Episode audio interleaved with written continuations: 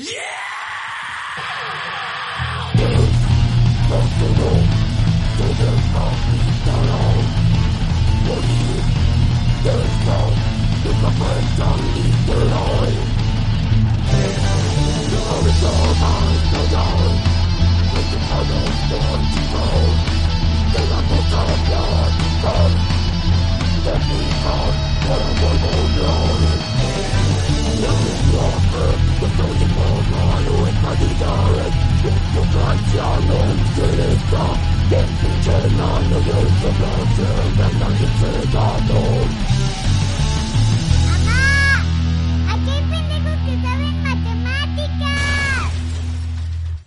Pásele, pásele, súbale, hay lugares aquí en la ruta del amor. Como siempre estamos nosotros tres. Hoy no está el Padilla, ya lo introdujimos en el video pasado de esta serie de videos con invitados especiales. Hoy en la ruta del amor con nosotros sus anfitriones, El Viene Viene, el 23 y la Tesorito. Tenemos... Buenas tardes a un invitado que conocemos como el Cacharpo o lo conocen en la ruta de el Estado de México y Jardines de Morelos como Lola la Trailera, a un ex compañero de la facultad que lo buscan en varios lugares eh, por sus antecedentes penales porque pues es desertor de varios lugares. Para empezar es un desertor de la Facultad de Ciencias, era físico, después creo que se cambió a matemáticas, yo no me acuerdo cómo estuvo el asunto. Actuaría, primero fue actuaría, güey. No, primero fue mate y luego quería... Luego actuaría y terminó, terminó yéndose al Politécnico, que era su alma mater. Ya saben que siempre dicen que uno regresa al lugar que lo vio nacer. Y ahí estuvo, terminó la carrera en Ingeniería en Transportes, creo que me parece pero en realidad sabemos que él se quería dedicar a traficar con cocaína y con sobrecitos de ponis, porque... con semillas de manzana para sacar el cianuro. Ah, semillas de manzana. Estampas de álbumes del mundial. Él, siempre quiso ser Heisenberg. Juntaba semillas de manzana de las que se comía para fabricar cianuro. Y entonces a él, él también lo buscan en el poli porque es de aquellos que dice que la homeopatía no sirve, cosa que en el poli defienden, tienen sus gelatinas de nopal para bajar de peso, tienen su escuela de homeopatía, tienen el factor de transferencia y todas esas cosas que no sirven para un carajo. Entonces, hoy queremos hablar con él porque pues nos va a dar una perspectiva amplia sobre la otra perspectiva que tenemos de la Facultad de Ciencias, que es estudiar ciencias en la UNAM, porque pues él básicamente desertó de ahí, nos va a contar por qué desertó, qué fue lo que lo hizo abandonar el barco, irse a algo mucho más fácil, que es una ingeniería, y irse a trabajar en el camión. Eh, ahora trabaja, si no me mal recuerdo, en la ruta ¿qué? 54 del Estado de México y nos va a contar cómo es todo eso y además vamos a platicar con él sobre las pseudociencias porque siendo un adepto del poli, un discípulo del Politécnico, pues obviamente los educan en pseudociencias, ¿no? Les dan clases de Reiki, de yoga, de sanación cuántica, de homeopatía, de biomagnetismo. Entonces él nos va a platicar de todo eso y pues con ustedes aquí presentamos al Cacharpo. Cacharpo, por favor, le lleva cinco minutos al 42. Prende tu ya cámara. Métele, métele pata. Métele pata y... a este Hijo de carnal. Cámara, mijo. Pues muy atrasado con tu rol, ¿eh? ya dale su cambio, dale su feria. Mira, César, mira, mira, mira, me da cinco varos y yo no te vi. Yo no te vi y no te anoto en el rol, ¿va? Mira, en realidad estábamos platicando antes de entrar al aire que eres el único de nosotros tres que no le debe dinero a Javier, que no le ha debido dinero a Javier en su vida. Eh, no saben, pero Javier es un usurero libanés que ha hecho su fortuna desde que llegó a este país, su familia, cobrándole impuestos de préstamos a la gente. Y ahora, pues todo ha evolucionado, todo se va modernizando y Javier ahora lo que hace es invitar a gente a que, a gente que le debe dinero, él la invita a una, un esquema piramidal, un esquema de Ponzi, y dice, bueno, tú me debes dinero ahora para que tu deuda no siga incrementando, invita más gente para que me deba dinero y esa gente invita más gente para que le deba dinero. Entonces ahora te invitamos nosotros a ese programa para que le pidas dinero a Haber y Pero respira, amigo, respira, te, te va a dar algo. Y su esquema piramidal vaya creciendo. Entonces, por eso en realidad te, invitamos aquí. ¿Tú te acuerdas cómo nos conocimos, César? ¿Cómo fue que, nos conociste? Claro, claro. Platícanos un poco de eso y de cómo fue tu, primer año en, la Facultad de Ciencias. la gloriosa claro, Facultad y yo, de Ciencias. En la, poderosa, en la cuatro veces se beca Facultad de Ciencias, ¿no? Le llaman por ahí. claro, claro que recuerdo. Eh, fue en la clase de cálculo 1 eh, que teníamos con Toño, con Antonio Gómez Ortega. Y yo cuando vi el marco dije, no más, este güey es recusador. sí, fue, fue, el primero que ubiqué de todos ustedes. No, y ya donde nos empezamos a hablar fue en esta clase de álgebra, de álgebra para álgebra. físicos. Álgebra, con el Ártico. y dije, ah, esta, esta abuelita son los güeyes clásicos que se sientan hasta atrás, ¿no? Y sí. No mames, esa clase éramos un desvergue, güey. El pinche me acuerdo de la pasadez de verga de este pendejo jugando con el PSP de, del ángel así y la para que para que se den un quemón en esa clase hacíamos tanto desmadre que el profesor el profesor era una persona alta delgada que se llamaba Ártico literalmente y que era frío como como su propio nombre y, hacía robo hormiga. Hacía robo hormiga en la tienda UNAM. Y una vez estábamos haciendo tanto desmadre que nosotros éramos unos chamacos, o sea, yo nunca fui recursador en ese momento y tengo la... Pues era nuestro primer semestre. Era nuestro primer semestre. Miguel, pues obviamente ya tenía todos los años ahí de experiencia porque a pesar de que era su primer semestre, pues nos lleva tres años a Javier, a mí y a César. Pero pues Ártico nos, nos imponía de cierta manera porque pues era un profe y era nuestro primer semestre de universidad. Y entonces estábamos echando tanto desmadre que el profesor con su voz eh, gélida nos dice, a ver, los que están ahí atrás, por favor, este, cállense, no sé qué. Ah, dejen de reírse o sálganse. Ajá, dejen de reírse o sálganse de la clase. Y entonces todos callados, ¿no? Nadie queriendo decir nada, unos por miedo. Un silencio sepulcral. Porque no queríamos quedar como, como pues débiles frente a los otros. Y en eso Haber, sin nada que... chico! chico!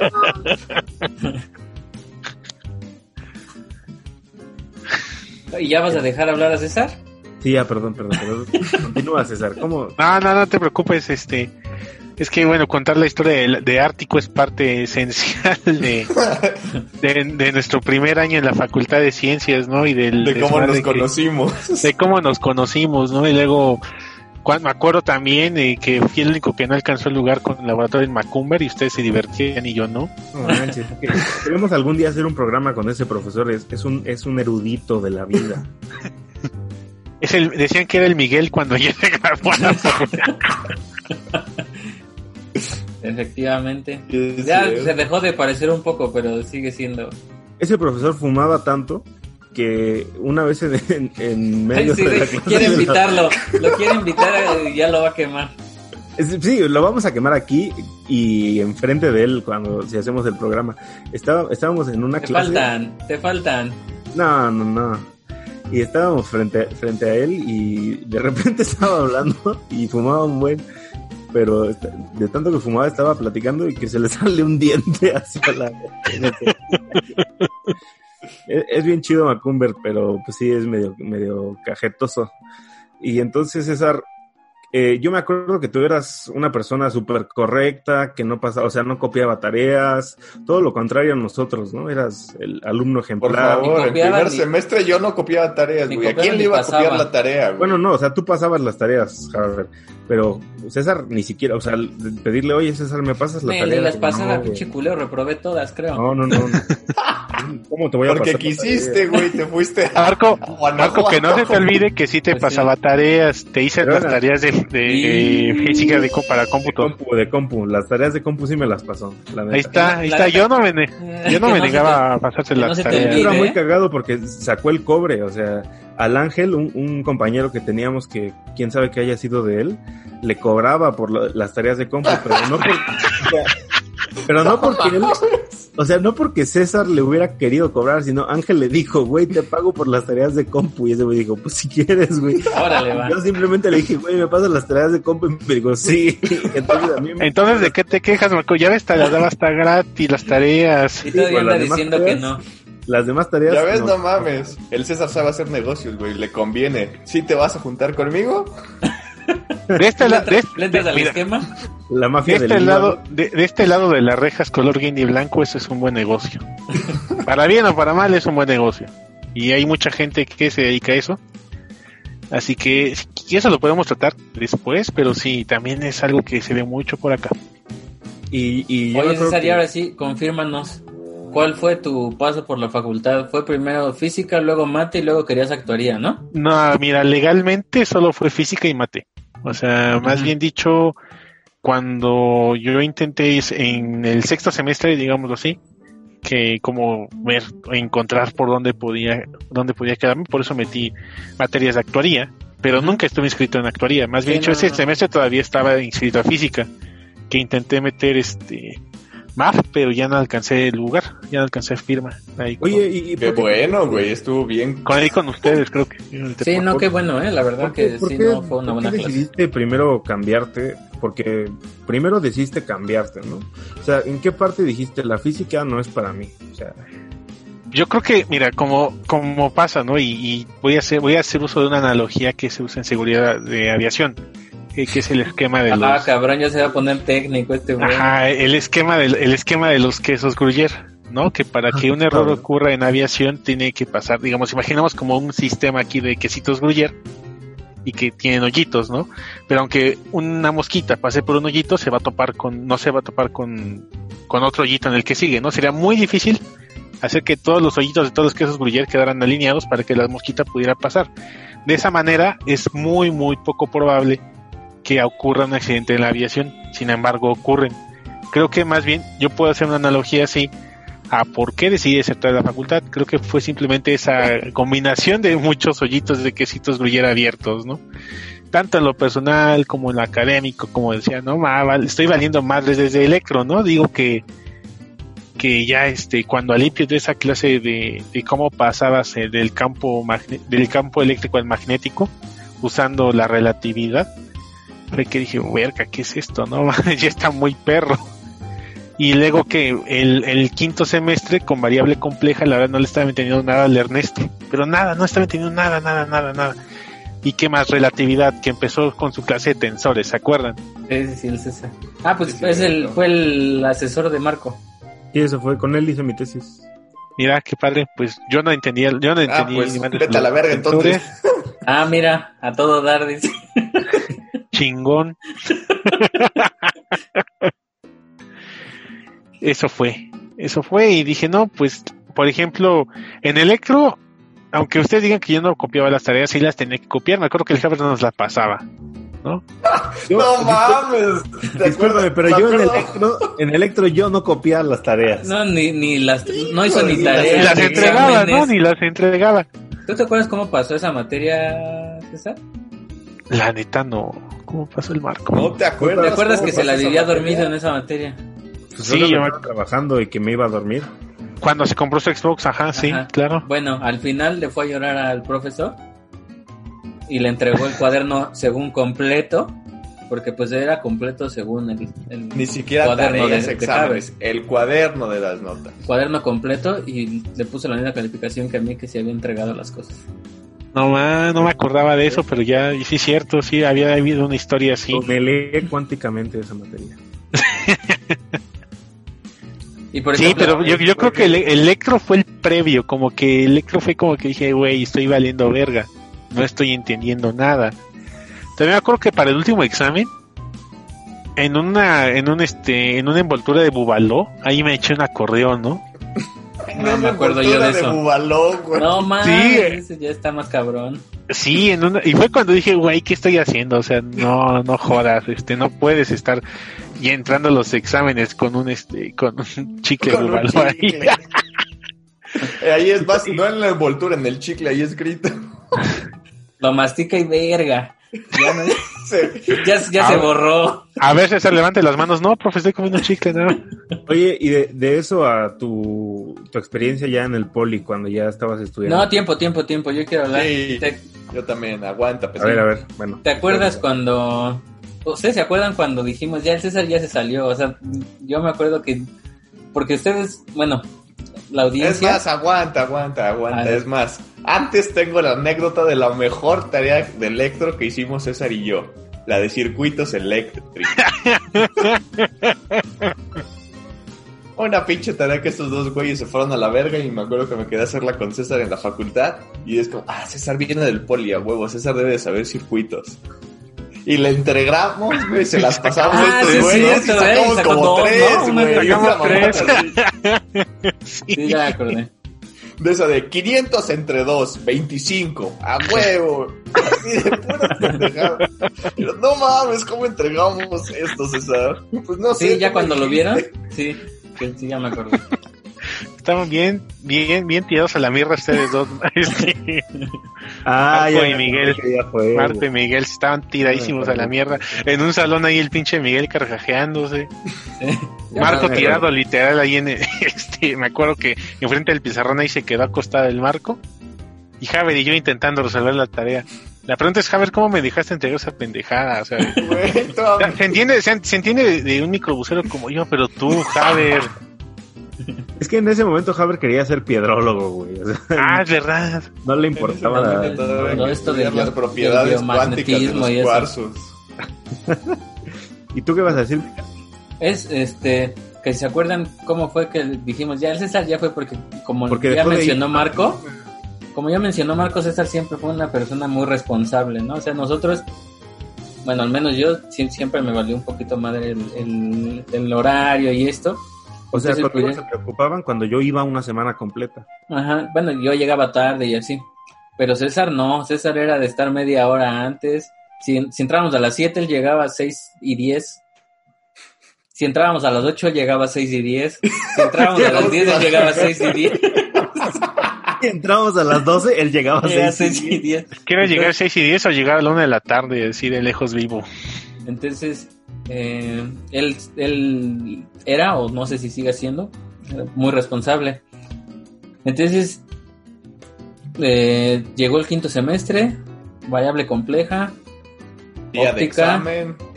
Ah, porque, Óptica, güey, qué mamada. Luego termo también. ajá, termo también influyó. Termo también de influyó. Sí, termo también. sí. También Entonces, esa. Llegó como que, como el primer parcial de variable compleja, Sí, sí, el primer pero llevaba, César llevaba como dos días sin venir. Sin ir, ajá. Bueno, sin ir a la, a la facultad. Y ya cuando no se presentó, les dije a estos dos güeyes, no, sabes que yo creo que César ya. Y no, Sí, no, güey, yo no creo, no, a lo mejor se bien preocupados. Estar enfermo. Algo debe de haberle pasado, no y lo repone luego y no sé qué, no, güey, yo creo que ya, ya fue. Y de repente, sí, ya una semana no fue, ya llegó un día y nos dijo, no, ya no va a venir. O ya ni siquiera sé si, si fue o nos describió. o- Sí, ya no me No, sí fui, decirlo, se los dije ahí enfrente del puesto de la maestrita. Sí, ¿verdad? Sí. Ahí, ahí, ahí yo se los dije. Y dije, Y el no, Con Miguel sí, ojos. a huevo. y no es mala onda, sino que el César nunca falta. O faltaba. No, es que- No, es que- pero es que sí fue como repentino porque hasta...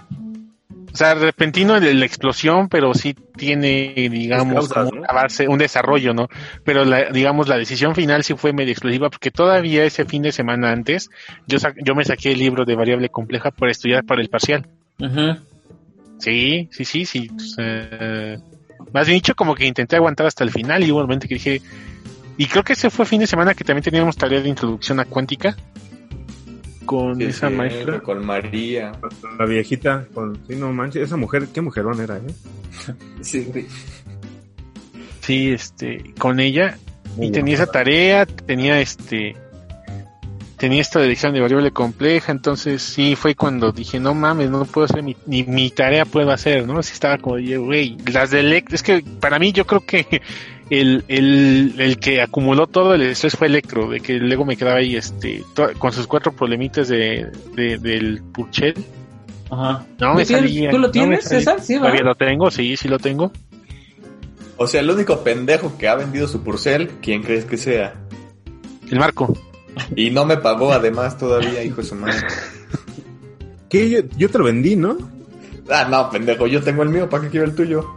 ¿O entonces qué dijiste que? Bueno, no importa. Que vendiste tu Purcell y no me has pagado. Ah, sí, cierto. Ah, sí, cierto, dice.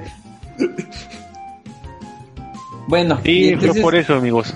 Y ahora, Durante- ahora que cuando, cuando- cuando te cambiaste al poli, o sea, yo sé que, y es bien válido, ¿no? Cuando uno se da cuenta que lo que está estudiando no es lo de uno, y qué bueno que lo identificaste a tiempo, que dijiste, ¿sabes qué? Pues voy a dar este cambio.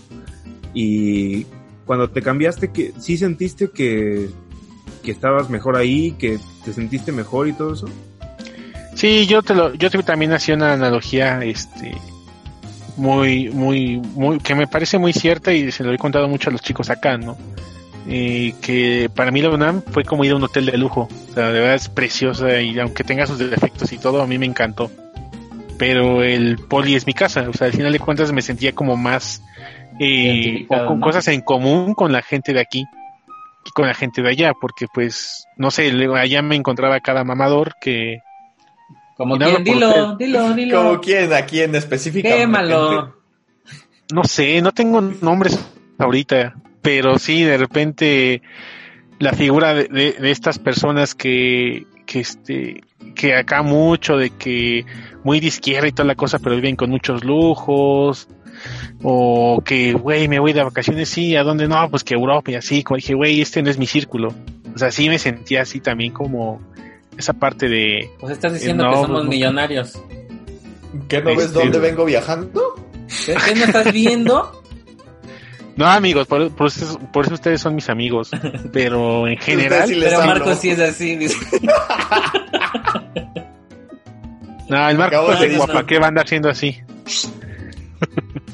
No, pero digo, eso es una de las tantas cosas, pero sí, como que el ambiente, creo que me costó también mucho como adaptarme a ese ambiente. Eso también, no sé si... ¿Sabes qué, qué he pensado yo durante estos años que, que ya no pues que ya no compartimos?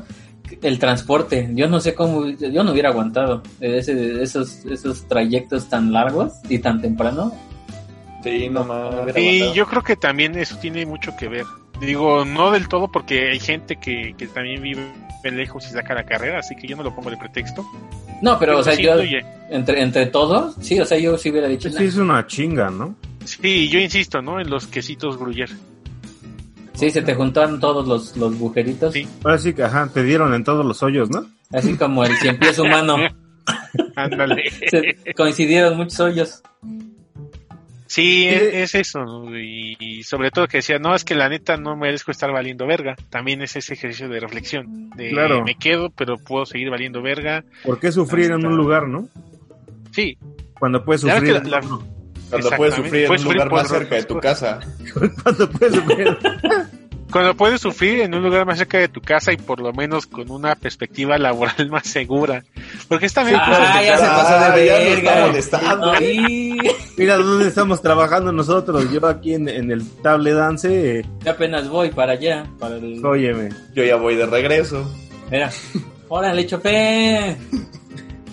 Ah, pero sí también fue como de, güey, cuando, cuando- termine la carrera, ¿qué voy a hacer? no Y la saco, 10 años, de- 10 años me tardo, pero la saco. Y luego, Pues un posgrado, papi. Vivir de las becas. sí fue esa también como que dije, no, o sea, no sé si, si, si tanto esfuerzo al final fuera, digamos, hablando de una recompensa material, porque digo, ya lo decía Perelman, ¿no? Que por qué, este, por qué aspirar a unos millones si él podía entender el universo, ¿no? Cuando él rechazó el- la medalla Fields. Entonces, fuera de esa percepción eh, filosófica, también viene la parte Y romántica. Uno tiene que comer, ¿no? Ajá, sí, exactamente. Entonces digo, bueno, vale, puedo comer y yo sé que de físico uno, pues sí, o sea, puede encontrar varias formas de ocuparse. No es tanto eso, pero también es como de el esfuerzo que representa. También, o sea, matarse tanto, tanto, tantos, tantos años estudiando cosas tan complejas, pues para que al final no lo, no lo apliques, no, no lo hagas bien o no se te remunere bien, eso también desmotiva. Yo insisto, son, son varios factores. No puedo decir que solamente fue uno. Y, y cuando entraste al poli te hicieron este, una iniciación a todo esto de la homeopatía y, y a los horóscopos y todo eso. Tienen su secta. Sí, de hecho, así, este, requisitos, este, carta astral firmada por tu astróloga de confianza. Por Walter. Tu Solquín Maya. No, yo fui a buscar amistad a Mohamed y me salió un ojo de la cara, pero ahí está, requisito. Órale. Ahí está su firma. Oye, ¿tú qué piensas de ese pedo, güey? De que en el No, poli... A mí me gustaría, también mencionar, antes de entrar ya de frente, es que nosotros invitamos a César a este, a este episodio en específico porque él, desde que me acuerdo, ha sido el, el mayor antagonista de, las, de este tipo de, de prácticas. Me acuerdo desde el primer momento, bueno, no del primer momento en que lo conocí, pero de las primeras veces que escuché a alguien tirarle recio, era César. Y A la homeopatía. en general, yo me acuerdo de, de muchas, como de muchas críticas que le hacía mucho de este tipo de, de prácticas que, que, que tienen, pero el mayor era porque nosotros lo molestábamos con la homeopatía, ¿no? Porque su casa, su alma mater, tiene una, una licenciatura en medicina Es, ¿no? es más ¿Cómo se dicho, es médico cirujano, médico homeópata y partero. Esa es la carrera médico cirujano homeópata y partero. A la Impartí en la Escuela Nacional de Medicina y Homeopatía del Politécnico. Ahora, Marco, tú preguntabas por qué, ¿no? O sea, por qué el poli institución que debería, según la, la visión cardenista de, de velar, ¿no? Por la educación técnica del país, llevarla al progreso, tiene una escuela de homeopatía, pues tiene una razón histórica, ¿no? Esta, digamos que a México llega la homeopatía por ahí de mediados de 1840, 1850, en esa época turbulenta en el país, y se va haciendo de un nombre, claro, hay que poner en contexto, ¿no? La medicina tradicional, alópata, como le quieran llamar, de ese entonces, pues no es lo que es ahora, ¿no? Entonces te recetaban mercurio y te morías. Entonces, pues precisamente venía la, Todavía, ¿no? O sea, si te lo Este- recetan, te mueres. este pues obviamente pues desde Alemania no que viene esta parte de, de la homeopatía del señor Samuel Hahnemann eh, pues era una, era por esta parte de que era más natural era más inofensiva porque pues obviamente si te dan agüita no te vas a morir no, no te O va a hacer nada alcoholito, tampoco. Ajá, no, no te va a hacer nada. Bueno, bueno, regresando, a- regresando al punto, ¿no? Entonces, en la homeopatía en México se va formando ese círculo y por ahí ya eh, en 1879 más o menos, eh, Porfirio Díaz ah, decreta la creación de la Escuela Nacional de Homeopatía. ¿No? Y también se construye el Hospital Homeopático, que era todo una, un suceso para su época, ¿no? Y bueno, viene la revolución, viene todo, el- todo el relajo y la Escuela Nacional de Homeopatía pues queda abandonada. Es José Vasconcelos, cuando fue secretario de Educación Pública, el que dice, vamos a... y ahí Hijo de la verga, vino bien esto- preparado, ¿eh? Ni, ni esto para es- los es- exámenes de electro. Esto es sorpresa. Así, así te supieron es- las sorpresa. tablas. Nos van, cállense, nos va a dar una Es sorpresa. una sorpresa. Vasconcelos dijo, la Escuela de Homeopatía se adjudica a la UNAM. Y estuvo... Ah, estuvo dos, tres años ahí en, en la UNAM, hasta que pues obviamente alguien con, con, con, con este, con cerebro dijo, güey, ¿qué, qué mamada es esta, qué escuela tenemos acá, y la abrieron. Entonces, la escuela estuvo cerrada, luego la volvieron a abrir mm, dependiente de la SEP, y al final de cuentas, cuando le intentaron volver a cerrar, llega este, se hace la, la organización de estudiantes técnicos, este, varios exalumnos y todo, la rescatan, y se la adjudican precisamente a este Instituto de Escuelas Técnicas, no recuerdo su nombre, pero su líder fue Juan de Dios Batis. Y Juan de Dios Batis fue el fundador del Politécnico. Entonces, cuando se funda el Politécnico, va ya va incluida la Escuela de Homeopatía. Entonces, es La, parte la de la escuela de homeopatía ya estaba formada y ya estaba Sí. funcionando, nada más que la absorbió el Politécnico al ser fundado. Sí, la absorbió el Poli- ¿Qué ha sido la historia del Politécnico? Más que nada, se creó de muchas escuelitas que ya existían. Algunas se separaron. No sé si sabían, por ejemplo, que, que la ENA, bueno, la ENA, la de La antropología, la e historia, también fue parte de- de- del Poli, ¿no? Inclusive sus, No, no sabía. Ah, verga, no. Sí, fue parte del poli. Inclusive consulten a algún alumno de allá y van a ver que también tienen su sistema de ETS, de toda esta Ah, o sea, terminología politécnica. Sí, O sea, su sistema de enfermedades de transmisión sexual. exactamente, sí, sigue ahí vigente. Son la las mismas que las del poli, ¿no? Ah, Y la última, la última anexión fue la escuela de bibliotecología y archivonomía, que era independiente del, esta era de la SEP, ¿no? Entonces, eh, pues había un litigio ahí terrenal, en- porque también está en Ticomán. Entonces, como, no, este terreno le pertenece al poli o a la ENBA. Y alguien del gobierno dijo, bueno, Pues a los el dos. poli no se, ¿por qué el poli no se queda con la escuela? Y sí, ¿no? Es la última adquisición del Politécnico, la Escuela Nacional de Bibliotecología, ¿Y eso hace cuánto fue? eh, 2017. Ah, Órale. pues es muy Bien reciente. reciente. Muy Oye, reciente. y- entonces. y, y esto te toca, toca de muchas maneras, ¿no? Porque además de eso, tú ahorita te dedicas como a la logística y a todo eso de las farmacéuticas, o sea, eres de la mafia. De la soy, de la, ma- mafia. soy, soy de la farmacia. ¿No? O sea, farmafia. eres de los Así que le- se, se dedican a, a volver autistas a los niños con las vacunas, a Es decir correcto. que el dióxido de cloro no sirve porque quieres vendernos medicinas caras, a robar líquido de rodillas, o sea, cuéntanos Mira, todo esto. De veras, La verdad César, es ¿en, que- cu- en mira, la cuánto verdad- pagas del lico de las rodillas? Porque ya me están... Yo, yo tengo dos, no ¿cuánto están Yo lo, yo compro, de hecho, yo no lo vendo, yo lo compro. Por eso, ¿en cuánto lo pagas? No sé, este, es información clasificada, tengo que hablarle a Bill te- Gates para que me diga, ¿no? ¿Qué pedo? Porque, pues, A ver, pero una pregunta fácil. Pero tú ya tienes tu chip. ¿Con el líquido de las rodillas de Marco alcanza para liquidar mi deuda? Su deuda. No, O sea, esa madre, ¿para qué la quiero?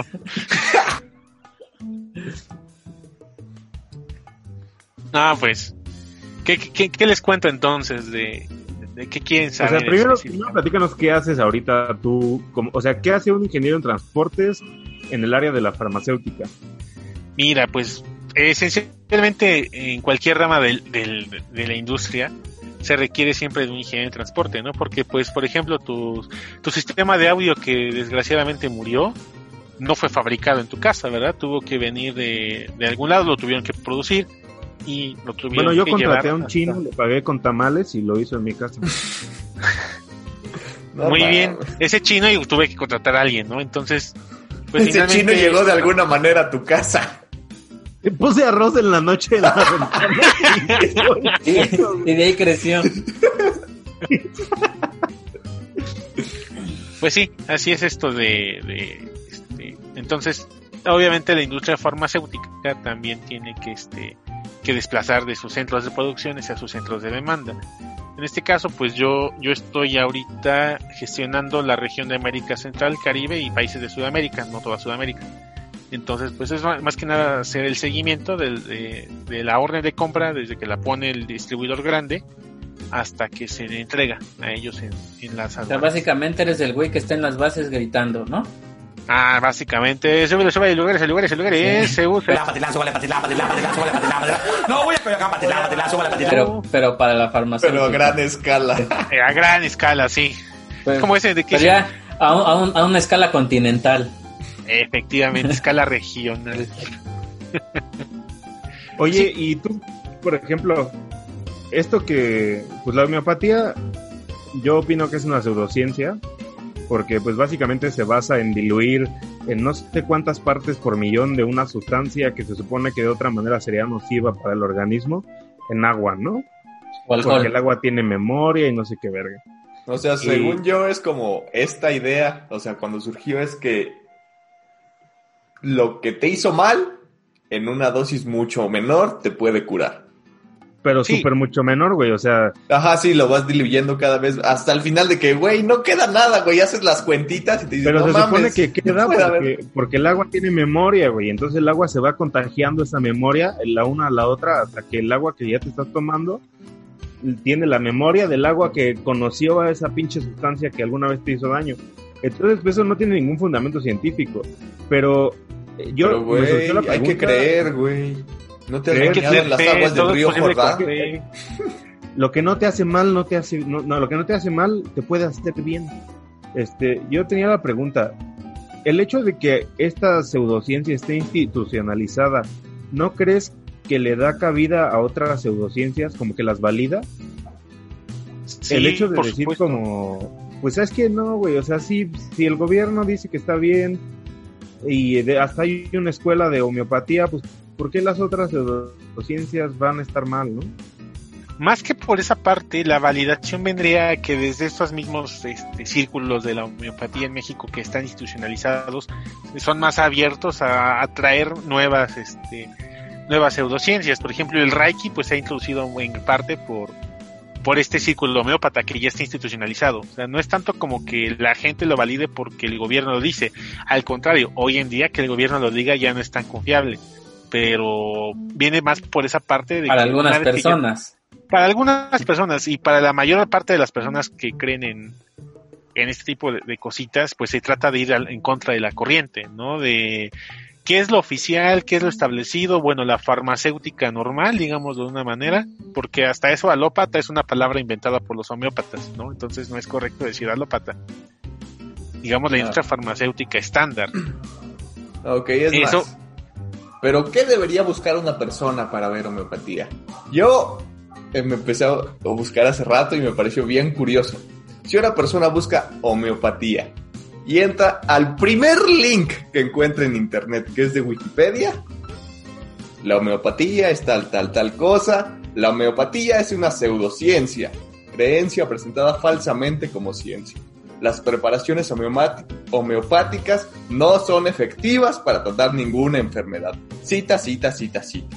Estudios a gran escala han demostrado No, no, que no, los productos Javier, es que homeopáticos no son efectivos. Eso O está sea- pagado por la farmacia, que no entiendes, o sea, a, a- a la gente le interesa, le- a los médicos les interesa mantenerlos enfermos porque si no se les acaba su negocio, así de sencillo. ¿No? Esa es, esa es la manera en que se ataca siempre a la, a la, a la farmacéutica eh, estándar, ¿no? De que somos un negocio, claro, todo es un negocio en la vida, hasta la homeopatía es un negocio, ¿no? Es lo que ya no entiendo, o sea, también la homeopatía es un negocio. ¿O a poco los homeópatas están regalando sus, sus remedios, no? Sus ¿verdad? chochos. El- Sus gotitas. chochos que, que hasta tienen, yo creo, márgenes de ganancia muy superiores a la farmacéutica estándar, porque Tranquilamente. inversión, ¿eh? en, inversión en ID, o sea, que es nada. Te voy a vender mi agüita de la llave en 700 pesos, ya ver. Exactamente, ¿no? Sí, Sí, es, preocupante. Es preocupante, pero es que ya está institucionalizada y en algunos países ya se, le- se le ha dado marcha atrás. Hace como cinco años en el Reino Unido igual ya se le retiró el apoyo del gobierno. En España están en vías de hacer eso. Pero bueno, aquí la verdad es que mientras no haya alguien que, o algún grupo que alce la voz o que haga notorio a esta problemática, pues no, eh, no va a pasar nada. Pues Digamos esa- que ya inclusive he escuchado, he escuchado ya información de que dentro de la misma Escuela Nacional de Medicina y Homeopatía, pues obviamente hay detractores, porque ya hay dos carreras, digamos la medicina normal y la de homeopatía, las dan las dos en la escuela. Entonces hay quienes dicen, bueno, la homeopatía es opcional, que quién sabe qué, pero pues aún así no tendría por qué eh, ser institucionalizada. Cuando vino esto del Congreso Nacional Politécnico, pues como que era la idea, ¿no? De a ver si se podía colar por ahí esa esa pues esa idea que se les mete el gusanito por lo menos de ver si lo que estamos ofreciendo en realidad está mal o está bien. Pero qué se le va a hacer no últimamente algo que he notado y que me duele como estudiante del Politécnico y egresado del mismo que usen nuestro escudo en cualquier charlatanería posible no que gelatinas para adelgazar que esto el, el, el factor de transferencia digo ¿Saben qué es lo peor? Que cuando una institución del prestigio del Politécnico dice una barbaridad así, que ni siquiera somos nosotros, ¿no? Es cualquier... Yo, por ejemplo, yo digo, soy egresado del Politécnico y me inventé que este celular emite tanta radiación que te quema el cerebro, ¿no? Entonces, en las noticias sale como, el Politécnico asegura que Oye, la pero radiación de los es ¿por qué te burlas? Sea, eso sí puede pasar. ¿Por qué te burlas? Yo ya no uso celular, güey. Yo ya me comunico con señales de humo, no voy a hacer. porque güey. tu celular es, es chino, güey. Es que el, de- el César se burla ahorita porque todavía no tiene el 5G.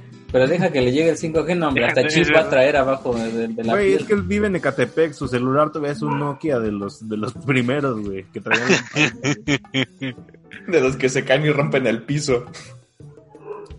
Y entonces, Ah, ese es un pues sí, peligro, ¿no? sí es co- Eh, digo también porque a la gente, como ahora que usted lo menciona, le da seguridad esa parte de que dicen, ah, es del poli, es bueno, ¿no? Porque los del poli son Ahí buenos. está el escudo. Y ahí está el escudo. Sí, aparte no sé con qué derecho lo usan, ¿verdad? Y el factor de transferencia se puso mucho de moda al principio de la pandemia del COVID. ¿No? Te digo que hasta se- salió en el Milenio, en otro periódico lo vi. Este estudiantes del Politécnico o gente del Politécnico, investigadores del Politécnico descubren tratamiento contra el COVID, ¿no? Y el factor de transferencia.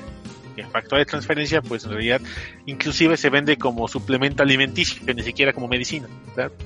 Es una jalada. A ver, dinos qué es eso porque yo al menos no, no, no estoy informado. O sea, Es cuando viene una onda, güey, pega en un medio y hay una parte que pasa y una parte que se refleja, güey. Pues mira, Eh, yo Lo vimos en Electro 1, César, ¿cómo no te acuerdas? es que estaba copiando, Javier. O- Eso- esa Yo parte no- del chicle no- me la comí.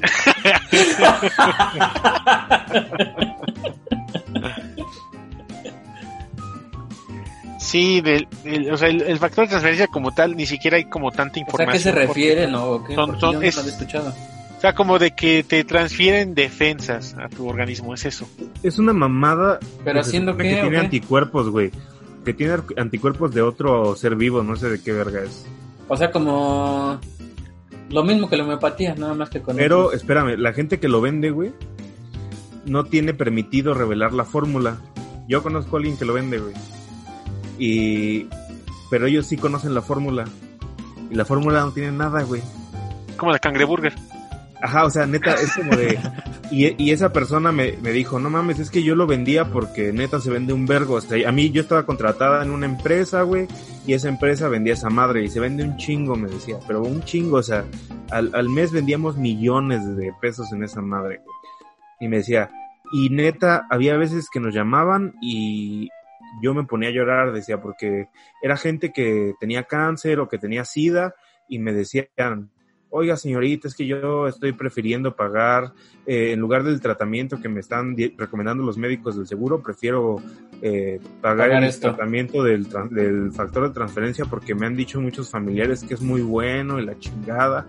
Y dice, y yo pues obviamente me grabaron las llamadas, dice, y entonces yo no les podía decir, no mames, no tiene nada esta madre, o sea, esta madre no es nada, no le va a servir de ni madre. Entonces, lo que yo le decía era, mire, este, yo le recomiendo que no deje el tratamiento, pero pues sí que lo compre, pero que no sea deje el complementario, ¿no? Ajá. Y entonces... Como pues, la homeopatía, que ya también se escudan mucho en eso, ¿no, César? No O sea mames, que- se, se terminó saliendo del trabajo. Pero justamente lo que decía César, güey. Yo conozco un médico de por mi casa, ya sabes, la Bella Cuapa, güey, el, el pueblo de Santa Úrsula, güey. Que está tratando gente de, con COVID, güey. Con el factor de transferencia y con dióxido de cloro, güey. Híjole, ¿Y qué feo, ¿no? El, más? el- el dióxido, el, el dióxido de cloro Y ya de estar Dale. cobrando barato, ¿no? Es algo Pues que... sí, güey, es por guapa. Es, es un tema que también quería tocar y que es el que me preocupa en este momento particular de la historia, ¿no? Porque ahora sí que el COVID hizo que, que toda la pseudociencia trabajara a más no poder, ¿no? Y Floreciera, florecieran muchos. floreciera, ¿no? Lo decía Carl Sagan en, en el libro del mundo, del mundo y sus demonios, ¿no? De que cuando siempre que hay una especie de, de conflicto, va a haber algo que se intenta imponer sobre el nuevo orden, ¿no? En este caso el nuevo orden es el COVID y pues ahí es el campo de cultivo perfecto para la pseudociencia, ¿no? Pues ya ves, güey, cómo, cómo eran estas gotitas de cítrico. De que nan- dijo- nano- nanopartículas. Las nanopartículas de Olga Sánchez. ¿no? Ajá, exactamente.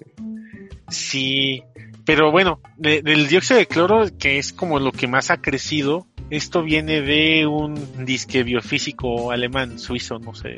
Habla químico, alemán ¿no? el tipo, ¿no? Bueno, lo presenta como el doctor biofísico, ¿no? Eh, Ah, Andreas, An- Andreas Kalker, ¿no? Ajá. Y Lo presenta un como libro el que es- señor doctor profesor Patricio. Exactamente, el señor Andreas Kalker con su libro Salud Prohibida, Incurable era ayer. ¿no? Así el título verga. completo. Entonces, su libro es una mamada porque literal no pone nada de evidencia química, obviamente no la tiene. Lo único que pone como, como evidencia para soportar lo que dice son testimonios. Y A desarrolla... huevo. Ajá, sí, testimonios de fulanita tal, tenía cáncer, se tomó tal dosis y se alivió en plazo de Miami me lo confirmó. dice. Miami me lo confirmó, Fuente Ovejuna, no sé,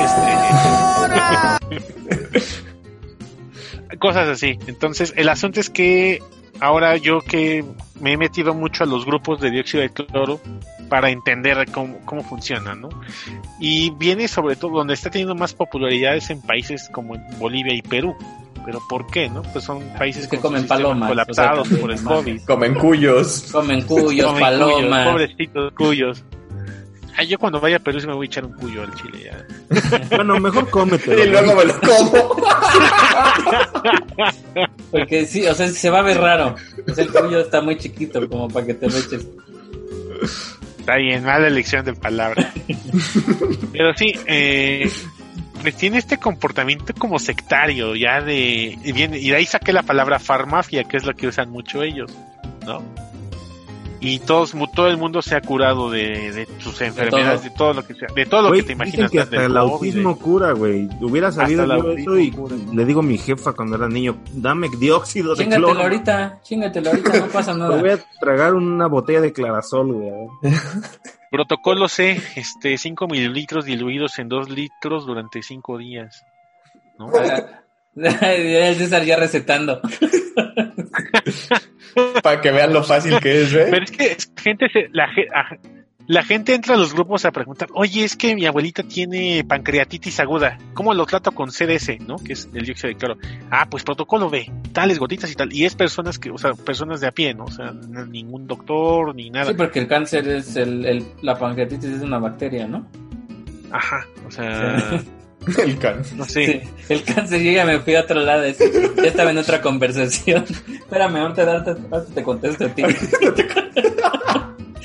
Espérame, señora, no me esté hablando. Sí, ¿Saben que me dan asco los viejitos?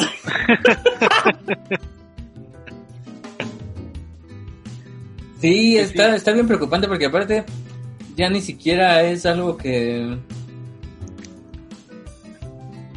que lo esté aceptando una un sector pequeño de la población, ¿no? O sea, ya se- está creciendo demasiado en este momento y en todos lados vas, a- o sea, ya sabes de alguien que te dice, yo sé quién lo vende por aquí, ya es como hasta por zonas tienen sus distribuidores. y es como, Es- ¿qué O sea, ya exactamente. ni la droga, güey, ya ni la Sí, droga. güey, ya, y se propaga más rápida esa información, ¿eh?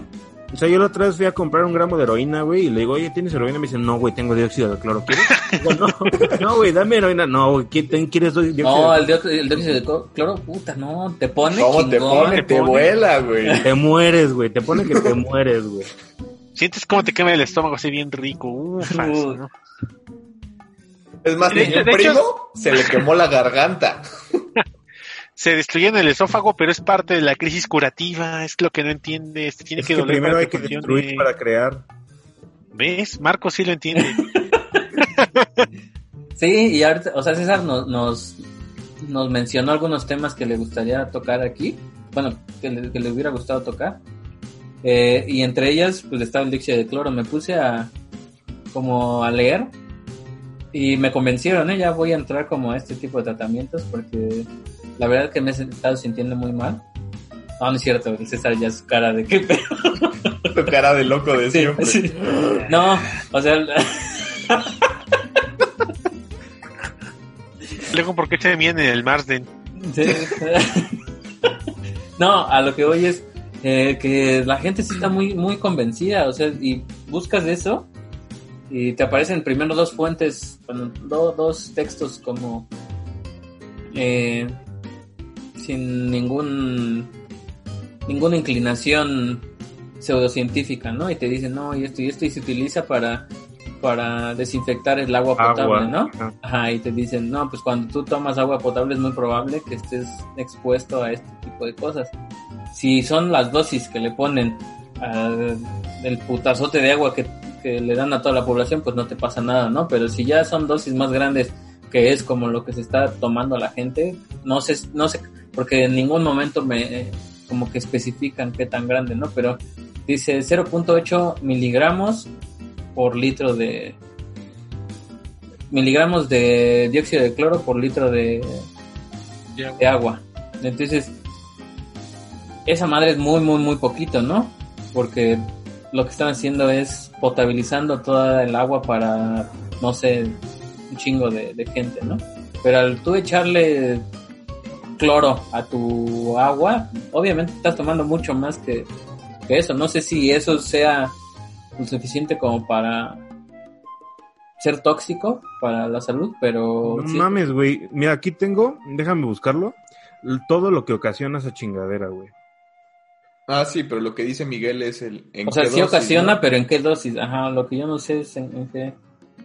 Pues, ¿Qué que te arde el estómago. También de- arde- de- de- depende del grado de pureza que tenga la reacción también. Y, ¿no? y el pedo, ¿sabes cuál es? Que uno de sus síntomas es son dificultades para respirar o, o problemas respiratorios. Y eso en este momento de, de crisis mundial, Dice, si lo ingerimos en concentraciones muy bajas, un ataque a las paredes de las células que la solución baña en su recorrido y la desactivación del dióxido de cloro que en ningún caso irá más allá del estómago. Tanto el ion de clorito, la fracción realmente oxidante del, clorito de sodio, como el dióxido de cloro se desactivan al realizar el ataque a toda materia orgánica que encuentran en su recorrido a través del esófago y el estómago. Podrán entonces atacar bacterias y otros patógenos que se encuentren ahí, incluidos todos aquellos microorganismos que necesitamos para vivir, pero atacarán también las mucosas, principalmente proteínas que protegen las paredes de los órganos y continuarán hacia las células, degradando rápidamente la membrana celular. Eso es si solo con- eh, consumes tantito, güey. Pero si consumes un chingo, pues... No, pero sea, es que el pedo, es que hay que ser también eh, este, objetivos, Marco, no tanto que tirarle, porque en realidad en ningún momento a mí me mencionaron una cantidad. O sea, te dicen muy poquita o dosis muy pequeñas, dosis muy grandes. O sea, estoy de acuerdo con que sí puedes, o sea, sí causa eso que tú mencionas, pero también no sabemos en qué cantidad, ¿no? O sea, porque Bueno, pero estoy no son seguro que específicos. buscas algún paper viene, o sea, viene ahí la dosis, está medida, güey. Porque yo incluso también lo busqué ayer o antier que me enteré de lo de que estaba haciendo este médico por mi casa y el, primer la- el primer vínculo que me salió fue en inglés en Wikipedia, una madre, no, no, no fue Wikipedia, fue otra madre en inglés de justamente de potabilización del agua. Y venía, ahí sí venían cantidades, pero ya no las recuerdo sinceramente. Pero, o sea, Sí, y, y sí decía que si se pasaba de tantos gramos por litro, de tantos miligramos por litro, este, lo que causaba eran náuseas, dolor de cabeza y de, diarrea. Pero, pues yo creo que si eso te causa nada más exceder los miligramos por litro que son Sí, es lo que para mencionaba. contaminar el agua, pues después de eso ya te puede causar una mamada en la sangre y cosas así, fallos a los órganos. que- ¿Y qué se sentirá una mamada en la sangre? no, me imagino. No, no, no, Suena no, bien, algo, güey. algo vampírico, ¿no? Yo creo. hemofelación se llama. Sí. Háblanos de eso, César. Tú que eres el de los, los fetiches extraños. Ahora yo. Uy, no, los porque si les contáramos. Así como lo ven de, de muy correcto y muy serio. No, hombre. que Está loco. estudia, Este güey está loco. Eso, eso nos daba miedo de él. Que una De vez. hecho, él no se salió. Nosotros decidimos sacarlo de la facultad. Les negamos su reinscripción a sexto semestre. No, César, eso está bien difícil. No lo hagas. Es más, Solamente- MAF, el curso de MAF está bien culero, no alcanzaste firma. De hecho, los, los profesores so- le metieron una carta al rector diciéndole que por favor lo sacara porque no soportaban su mirada tan, tan cuando ponía su cara de loco. Regálanos a la cámara una, una, una mirada de loco, César. Es que no sé cuál sea la mirada de loco, es mi mirada Es, natural. Es natural. Dale solita. No, sí. Y su carácter, no mames. Una vez se enojó conmigo y me rompió un iPad enfrente, así. Ah, que no quieres, pues toma. Ah, no me dejas jugar. ¡Oh! Sí, es cierto. Que yo quería jugar pinche manotazo así al iPad y que lo parte en dos. Eso estuvo bueno también. Bueno, entonces, eh, sí es muy preocupante que se esté expandiendo tan, tan rápido esta madre del dióxido de cloro, ¿no? Porque Y parece que no hay nadie que lo detenga, ese es el asunto, ¿no? No, y nadie Sí, lo va a y- tener. Y, y- y aparte, lo peor es que también no sale como ninguna autoridad ha salido como a, a decir algo, ¿no? O sea, nada Pública, más. es- públicamente. La OMS ya no. salió a decir, güey. O sea, Pues sí, aquí pero en México aquí- la, la aquí, COFEPRIS, la COFEPRIS ya lanzó su comunicado, ¿no? De no caigan no en sean dióxido de cloro. Pero obviamente la COFEPRIS es parte de la farmacia, entonces no le convienen los intereses de Bill Gates, porque ahora no sé, de verdad, no sé de dónde salió de Bill Gates, ¿eh? O sea, pero se- en serio hay gente que lo cree de forma no, no irónica, ¿no? Esto de Bill Gates y de y la vacuna y el chip. el chip. Sí, pues yo tampoco. Una tía me mandó el, un link de un video, pero la verdad es que no lo vi. Estuve, estuve ocupado haciendo el trabajo de otros, entonces no, no, no pude verlo.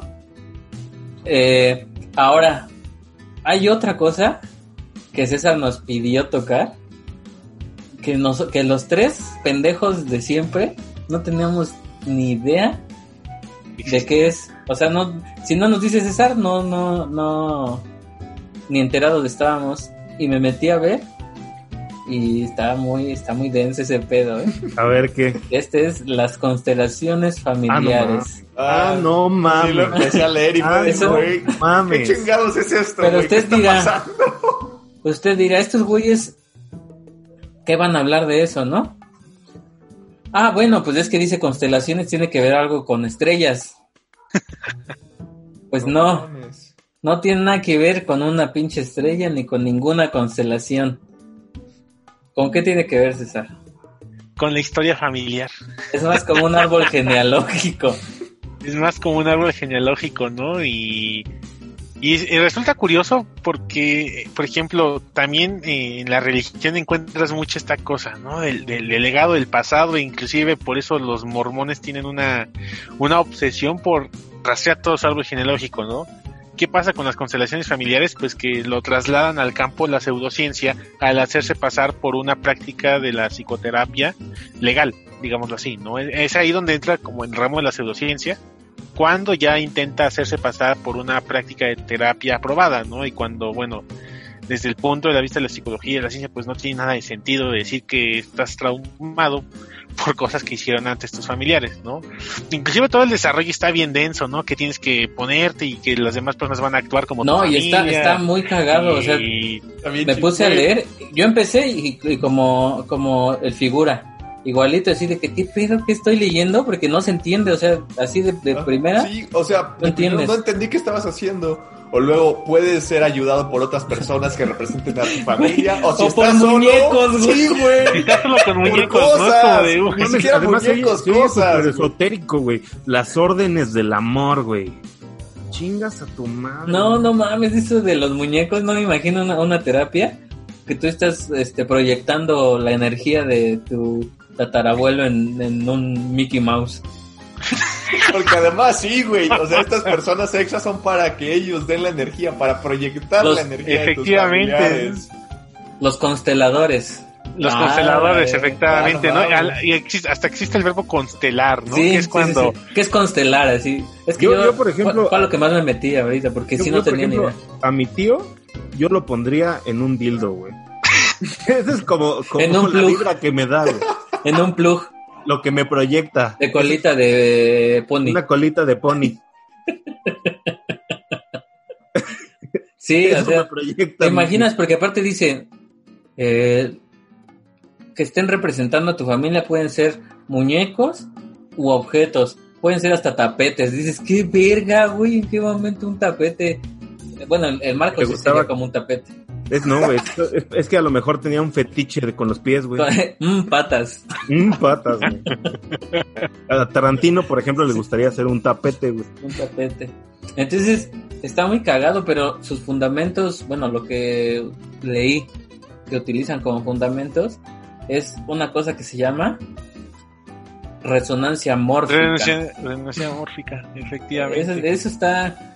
Y es básicamente lo que estaba diciendo, lo que decía Marco de la homeopatía, más o menos, de que la, la- el agua tiene memoria.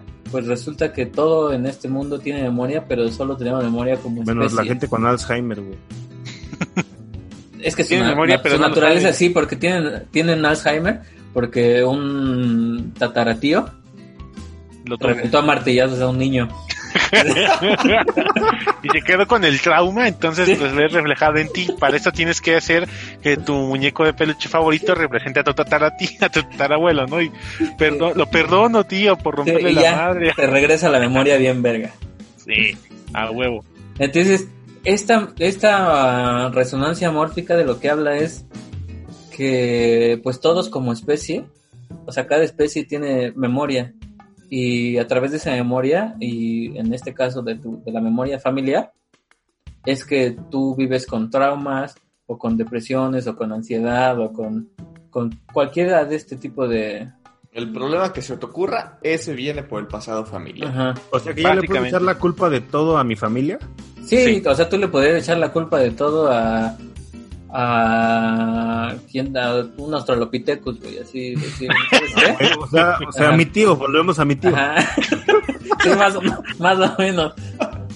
Entonces, es- básicamente es eso, o sea, que, que la, la naturaleza como tal tiene memoria y aparte tenemos forma de comunicarnos como por medio de energías que no conocemos. Ya saben, este tipo de como de te- telepatía o como que esa parte entra todavía en, en la resonancia mórfica. Y aparte, eh, utilizan esto que se llama, yo no sabía que se llamaba así, se llama el misticismo cuántico, A la A verga. la verga. que es A ver, básicamente... ustedes cuánticos, explíquenos, por favor. A, a ver, díganos qué pedo con eso. Pues es como un Ah, ah, ah, misticismo, Pero, pero cuántico. Bueno, en varios estados, ¿no? Sí. Este, con, con estados superpuestos. Entonces, eh, lo que, a, como a qué altura del- de, la materia se ve eso, en qué, en qué capítulo de Yo creo que Sakurai ve en viene. el doctorado, ¿no? Yo creo. Bueno, el chiste es que se refiere a esta parte de, de la interpretación de la mecánica cuántica en la que, eh, pues, la típica que toman todos, que son las que conocen todos y la que todas las pseudociencias eh, se agarran de ahí, que es este del gato de Schrödinger, ¿no? De Schrödinger, de Rodinger, de Radinger, como ustedes De le quieran decir. Gato de Este, Rodríguez. sí. Esa Este, referencia ya es un clásico en este programa, ¿no? Ya Sí. el- Es que por más que no nos veamos de ese tipo de personas, eh, cursamos esa materia con diferentes profesores y todos Nada más los para ver cómo la daba cada uno. Sí, porque la pasamos, sí. la pasamos sin, sin ir. Pero Yo la pasé como seis veces. Yo nomás como cuatro. Y aunque no lo creas, César, todos los profesores lo dicen de diferente manera. O sea, eh, está muy extraño eso porque cada quien lo dice a su manera, ¿no? O sea, no sé. Lo dice en un estado cuántico diferente, güey. Entonces, está muy extraño. El chiste es que ellos utilizan esta parte de que el observador influye en, en el experimento. Sí, no te vieron. Nadie te vio, güey. Eh, este aprovechan esta parte de que pues en, en mecánica cuántica uno ya no puede separar el experimento del objeto estudiado y que al momento de observar uno pues perturba el, el estado del, Del del sistema, sistema, ¿no? Entonces ellos lo utilizan el clásico, el de siempre, que lo- en realidad lo que modifi lo que define el estado de las cosas es tu conciencia. Entonces es la interpretación del misticismo cuántico. O sea que tú tienes con tu el poder de la mente, básicamente. Entonces, con el poder de la mente, tú vas a proyectar ¿En quién, César? ¿En qué, en qué quieres proyectar? No sé, en este. En este pandita, mira. En ese pandita, César va a proyectar a su, a su tío Fermín. A ver, tío, la acomoda aquí. y le va a reprochar A ver, porque tío, tiene cara de loco. Porque le, le va a ¿Por qué, reprochar hiciste, ¿Por qué hiciste un asesinato serial en los años 90? por tu culpa me gusta viajar en metro. Por tu culpa me gustan los ponis. Que, por si no lo saben, César es un o sea, nosotros ya sabíamos que iba a terminar de chofer de algo. Sí, un- no, las cosas que nos contaba que hacía. Es un gran Un fanático. Su domingo. forma, su forma de divertirse, ¿cuál era, Javier? Pues imagínate, un sábado en la mañana, el día muy bonito. ¿Qué se te ocurre hacer? ¿A dónde se te ocurre salir? Obviamente, voy a ir a la estación Camarones para ver las tremendas escalerotas que tiene. Después, voy a ir a la de Tacubaya. Después, ay, ¿cómo se llama esa, la del transborde más largo? ¿Atlatilco? Atlalil. Atlalilco. No tengo que recorrer a pie. Y así se fue todo su sábado. Es, es, es muy fan, César, o ya no sé si era, de recorrer todas las líneas del metro e ir conociendo estación por estación.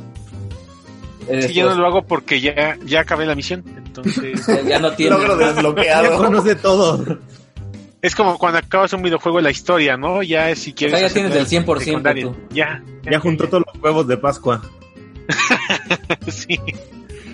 Ya se sabe todas las, las. Y los pasadizos secretos, ya, ya. todas las leyendas El metro de, ya- de el los metro muertos, ya de los gritos. Ya conoce la estación secreta del metro. a la estación secreta. De hecho, yo tomé clases con un exdirector general del metro Ajá. y nos contaba de esas cosas, ¿no? De, de qué era cierto y qué era no, De los objetos perdidos. los objetos perdidos, de, nos enseñó un video, vagón. nos enseñó un video prohibido de este y esto no esto no es este esto no es broma, esto es en serio, nos enseñó un video prohibido que no ha sido revelado nunca y que de hecho No lo no sé. nos lo pasó, ajá, o sea, no nos dejaba grabar de cómo a un operador se le va el tren solito, ¿no? O sea, lo dejó, se le, el- literal se le fue el tren, entonces se arrancó sin nadie ahí dentro que lo controlara y así se fue una estación, ¿no? Pues así le ha de haber pasado era Quinta Cubaya que se estrellaron dos dos, dos metros, no César, tú sí te Pero enteraste de eso, ¿no? e- ese, ese fue ahí por, más que nada por, creo que fue un fallo técnico. Sí, Oye, pero es ¿cómo que, pararon es, que madre? es que de, no la pararon, se estamparon dos. Se No, estamparon no, no, dos, la que dice César, güey. Ah. Se paró solita, se frenó en la siguiente estación. La Sí, porque, electricidad, ¿no? Ah, entonces Debe lo que, lo que sorprende es, de parar eso, güey. es que la, en el video se ve cómo la gente se asusta de que ve llegar un tren sin conductor. No, es como, güey, qué Ah, ya. pedo. Ah, Y el otro güey que se quedó en la estación anterior, pues es como de. Iba güey, correteándolo ¿qué en el túnel. Dijo, no, ya me corrieron, ¿no? Y sí, al final de cuentas lo mandaron de vacaciones eternas. Pero pues sí, ese tipo de cositas no- nos contaban del metro. Entonces, pues ya, ya no es mi afición. eh, Porque ya lo terminaste. porque ya está desbloqueado ese- esa etapa, esa etapa de Ya desbloqueaste ese logro. Efectivamente amigos ya Es no más, hay o nada que hacer Yo tú tengo- que eres un sapiente del metro. ¿Te acuerdas de Y cuál, como es, te dijo, César, yo que tú se la regresaba. de cuál es el símbolo de la estación de Copilco? el de Naruto Es el solecito, ¿no? ajá ¿Te has dado cuenta que en el centro centro tiene unas antenitas y también es un caracol? sí es un caracolito Obviamente, ¿no? Todos sabemos. Todos lo eso. saben. no mames, yo Ay, ni ya. siquiera sabía, güey. No, yo tampoco, güey. No, de repente un día que me estaba masturbando ahí, pues dije, ah, no mames. Tiene unas antenitas en el centro, güey, qué Ah, interesante. Ah, qué delicioso.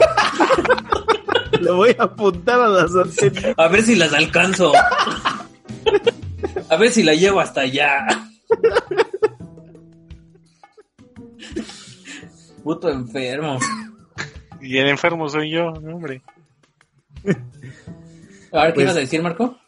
No, que ya ni me acuerdo, güey, pero muchachos, este, no, no es por correrlos, están en sus casas, literalmente. Literalmente. Pero ya eh, sobrepasamos la hora, es la hora y cinco minutos. Es un placer siempre platicar con ustedes, pero nuestra audiencia supongo que ya está hasta el huevo de nosotros. Por favor, suscríbanse. Eh, yo también tengo una afición como la de César. Él iba recorriendo todos los modos de transporte. Yo voy recorriendo todos los modos de embriaguez de la ciudad.